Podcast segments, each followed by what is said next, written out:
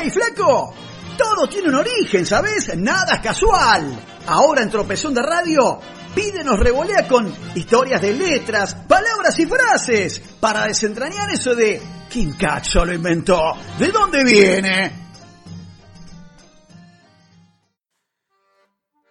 Muy buenas noches para todos y todas. Martes otra vez de Nada es Casual, Tropezón de Radio aquí por la FM Freeway, la 90.7, la radio de rock independiente del oeste. Y en una semana que pinta ya agitada por declaraciones irresponsables de algunos expresidentes, no precisamente por el voto popular, el dólar que se dispara, algunas jugadas de contado liqui, un decreto que apunta al corazón del multimedios más grande del país, donde las aguas políticas se siguen agitando, donde se registró en el día de ayer el pico de contagios que superó los 8.700 casos, más de 300 y pico de muertes y una pandemia que no deja de azotar al mundo y de castigar a nuestro país, como a casi todos, donde realmente a veces uno se levanta y escucha cada cosa que realmente mm, te desmoralizan.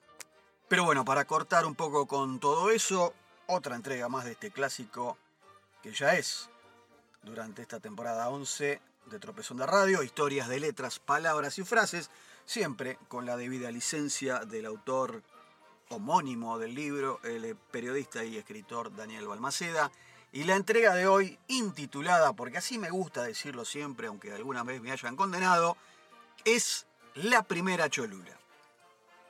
Y dice que el cine fue la simiente que instaló lo que resultaría después como el fanatismo por los actores de Hollywood. La veneración de los astros de la meca del cine mundial de los años 30 se extendió a las figuras del ámbito local.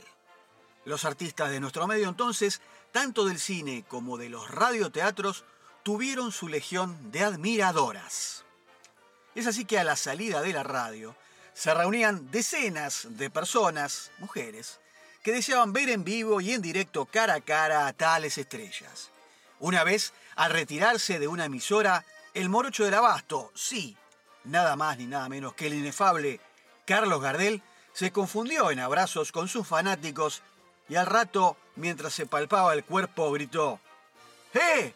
¡Me robaron la billetera! Por supuesto, estas eran excepciones al menos en ese tiempo. La pasión por los artistas encontró una nueva escala con los cazadores de autógrafos. Eran casi siempre jóvenes, mujeres como dijimos en su inmensa mayoría, que coleccionaban las firmas de los famosos. Abro paréntesis acá, yo mismo, que ya crucé los 50, lo hice también con mis hermanos y mis primos allá por los años 79 y 80, mirá cómo me fui para atrás. En aquellos tiempos de la iniciática Argentina Televisora Color, en lo que es el Canal 7, la TV Pública ahí en la calle Tagle, que habían inaugurado con algunos espacios infantiles, esto era plena época de la dictadura, y el famoso lema de hacete socio de ATG y llévate tu carnet, íbamos nosotros, nos asociábamos, te regalaban un voucher de entradas para ir al, también al extinto parque de diversiones, el, el icónico Italpar ahí en el bajo de la calle Callao, donde hoy está el parque Tais. Y, bueno, y estábamos también esperando ahí a que nos dieran el carnet y salían todos los actores que en ese momento pasaban todos por ATC, por lo que era Canal 7. Y me acuerdo de mm, programas de la época, como el de Fernando Bravo, aquel sábado de programas eh, eh, micros, que era, si mal no recuerdo, a todo color. ¿eh? Eh, y bueno, y cazábamos autógrafos de lo que vinieran, de todos. Adolfito Cassini, qué sé yo, de los actores que estuvieran en aquel entonces trabajando en el canal. Así que bueno, uno también fue cazador de autógrafos. Así que bueno, volviendo al punto, estas fanáticas no eran seguidoras de un artista en particular, no, sino de todos los famosos que se pudieran casar a la salida del lugar, como contaba que decía quien les habla. Eh, además, por las revistas del corazón de la época conocían vida y obra de cada uno. Los esperaban entonces afuera de las radios o los teatros y los atracaban para conseguir ese objeto tan preciado que era la firma, nada más ni nada menos que el autógrafo de dicho famoso o famosa.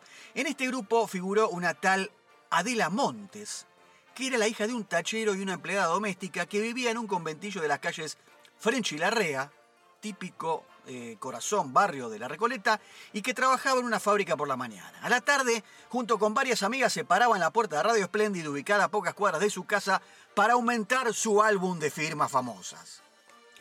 Tiempo después, el 21 de septiembre de 1946, en un banco de Plaza Francia, Adelita y sus colegas resolvieron crear entonces un ámbito que las agrupara a todas, por lo que fundaron el famoso Club de Cazadoras de Autógrafos, el CADA, que se trataba de una institución informal pero contaba con reglas que debían ser respetadas por las socias, obviamente, entre otras, con sus límites, por ejemplo, no atosigar nunca a los artistas en las postrimerías o en las cercanías o en las puertas de sus propias casas. Existía otro grupo venerado, aunque en este caso las cazadoras de autógrafos no tenían nada que ver con él.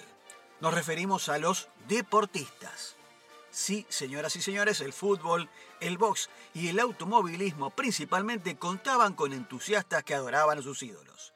Nuestra historia se va un rato con ellos, así que entre las múltiples revistas deportivas de aquellas épocas, ejemplo, año 1956, aparecía la publicación La Nueva Cancha, que en realidad era continuadora de la anterior que se llamaba La Cancha y que fue dirigida por el catalán Mariano de la Torre.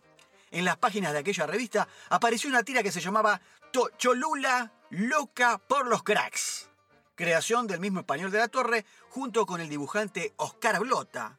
Atención, este era el padre del mismo hijo de aquel que luego fue fundador de las revistas Satiricón y Humor, y el personaje de Cholula era lo que se diría hoy una fundamentalista, una talibana del deporte. A pesar de la calidad y el talento de la dupla creativa de La Torre Blota, Cholula no se volvió muy popular, no, pero tendría la revancha dos años después cuando De La Torre fundaba la revista Canal TV. En esta nueva vida, Cholula pasaba a ser ahora loca por los astros y su dibujante ahora sería un tal Toño Gallo. Muchos aseguran que Gallo se inspiró en Adelita Montes, la que antes citábamos como fundadora del primer club de admiradoras, para dibujar a su fanática. La revista fue todo un éxito, alcanzó tiradas semanales de 300.000 ejemplares y una de las razones de su popularidad se explica en la propia difusión en el mismísimo medio que retrataba, porque la revista Canal TV tuvo un programa de televisión el mismo año de su lanzamiento. Cierre de edición, así se llamaba, conducido por Dante de Palos, que era el seudónimo del mismo catalán, Mariano de la Torre, con un segmento dedicado a Cholula, quien terminó dando entonces, ahora sí, al origen de lo que fue toda esta familia de palabras, como por ejemplo léase Cholulo, Cholula, el colectivo de cholulismo y el verbo cholulear. Interesante entonces toda esta alegoría, ¿no? Esta situación, esta historia de lo que fueron los mm, primeros, o mejor dicho, primeras cholulas del espacio del ámbito de la farándula y esta última referencia a lo que son las familias de palabras que derivan de él. Bien amigos, promediando ya, cruzando el codo de esta columna de martes y cerrando ahora sí esta nueva entrega. Vamos hoy sí con una oferta mm, crédito extendido, con un 2 por 1 no, un 3 por 1 señores, para cerrar entonces este nuevo fascículo, digámoslo así, de historias, de letras, palabras y frases. Y la primera a la que hacemos referencia, abrimos comillas, es Hecho una furia.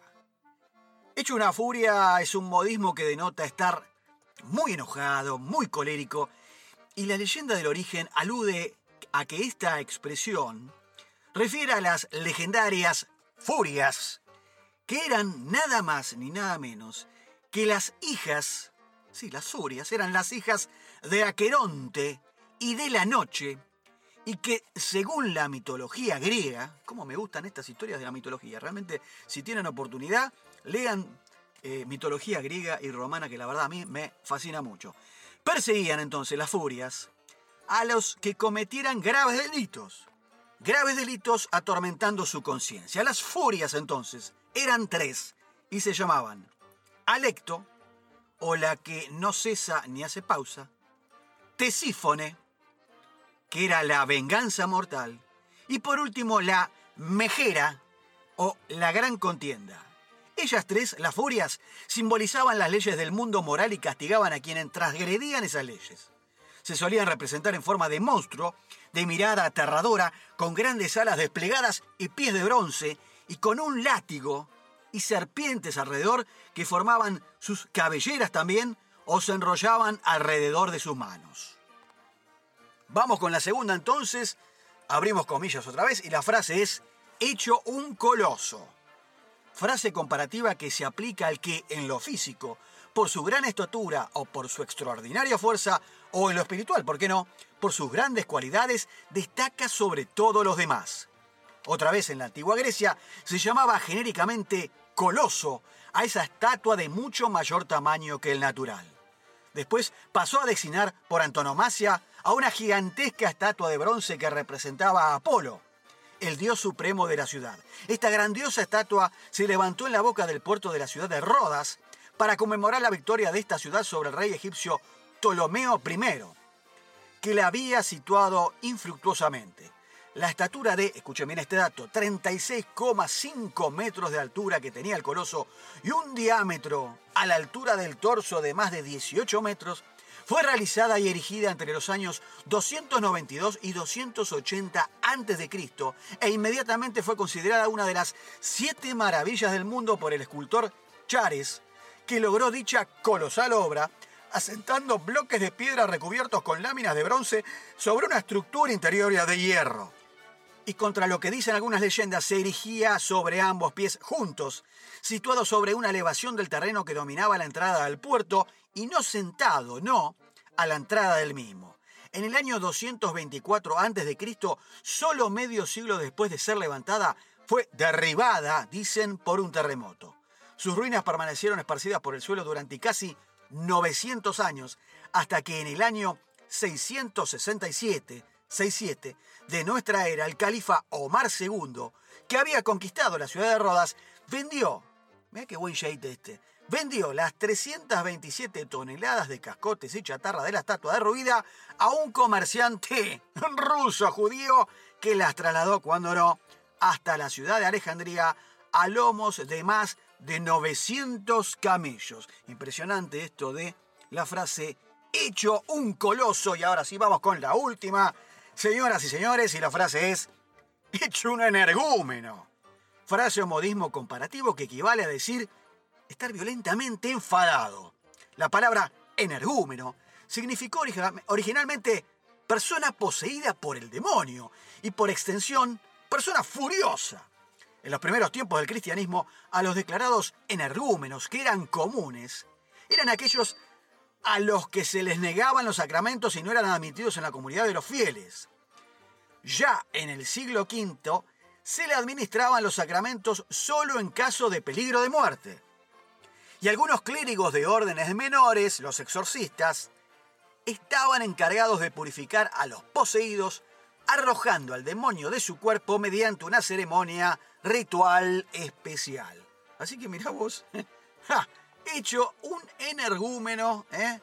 toda esta, esta figura, digamos, relacionada con, con el demonio, ¿no? Una cosa que, bueno, realmente, como siempre decimos, ahora sí cerrando esta entrega, eh, mm, historia de letras, palabras y frases para desasnar al hombre de a pie, para, para alumbrar, ¿por qué no? Encender esclarecer un poco más el origen de las frases, de las letras, de las palabras y de otras cuestiones que, hemos develado y seguimos contando aquí martes a martes en esta columna que ya es un clásico de la temporada 11 de Nada es Casual, Tropezón de Radio. Bien amigos, nos veremos entonces, creador mediante la semana próxima, siempre los martes en este horario, pegadito después de las 20 y 15 con esta columna y los dejamos ahora. Pausa mediante muy cortita con lo que viene detrás de uno, que es el clásico también, de cataratas musicales con nuestro compañero el señor Q y más tarde, no tan tarde, al cierre, con también eh, el micro de Baile Secreta a cargo de nuestro compañero eh, co-conductor El Mo Nada Casual.